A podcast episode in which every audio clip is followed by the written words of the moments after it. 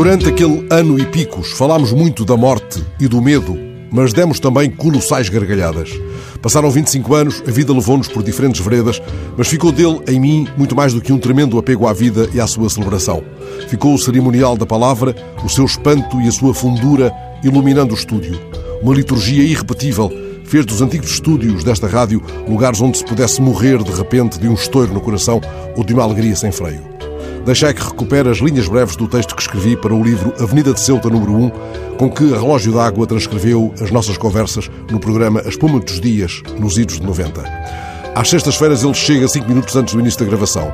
A chegada dele é sempre festiva, muito ruidosa.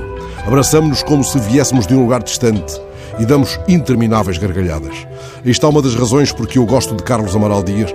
É um homem que ri Há também, claro, uma correnteza de afinidades acumuladas, a paixão pelo problema, pela incerta vadiagem da vida e do mundo, pelo sabor único do Bushmills, por Debord e Agam e Herberto e mais uns quantos que se atravessaram um dia inesperadamente na conversa de almoço que Mário Pereira, outro companheiro de Mil Aventuras, organizou para que nos conhecêssemos.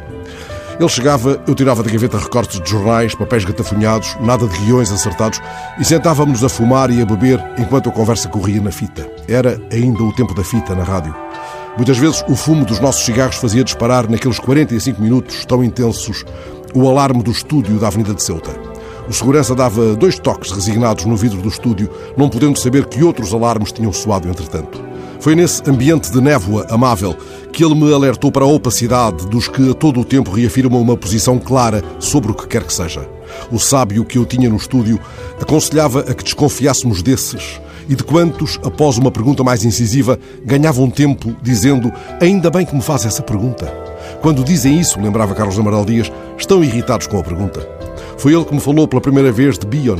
Referia-se com muita frequência a Dom Duarte, o do leal conselheiro, que considerava o primeiro psicólogo português e de quem citava um texto magnífico sobre a saudade. E a todo instante nos chamava para Shakespeare, é claro, ou para o que o olhar dos outros, o olhar que nos vê, nos devolve a nós próprios. Lembro-me muito bem de um programa sobre o olhar. O programa partia de uma frase de Sartre: O olhar do outro tira-me a liberdade.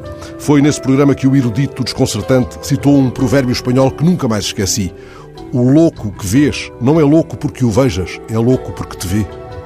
Foi isso numa emissão em que comentou as luzes intensíssimas dos novos estúdios da Avenida de Ceuta. Ele sabia que eu preferia os estúdios mergulhados em penumbra, com uma pequena luz de presença, mas sossegou-me, inquietando-me. O nosso olhar, disse ele, não precisaria de meia luz para ser sempre midriático, ou seja, sempre dilatado. Muitas vezes, quando o meu olhar larga a mão da minha vontade e vai adiante, ou fica especado no espanto do mundo, eu penso nele, no sábio que ria. Vou ter ainda mais saudades dele e muita pena de não lhe ter dito que, entretanto, deixei de beber Bushmills, mas não perdi a sede.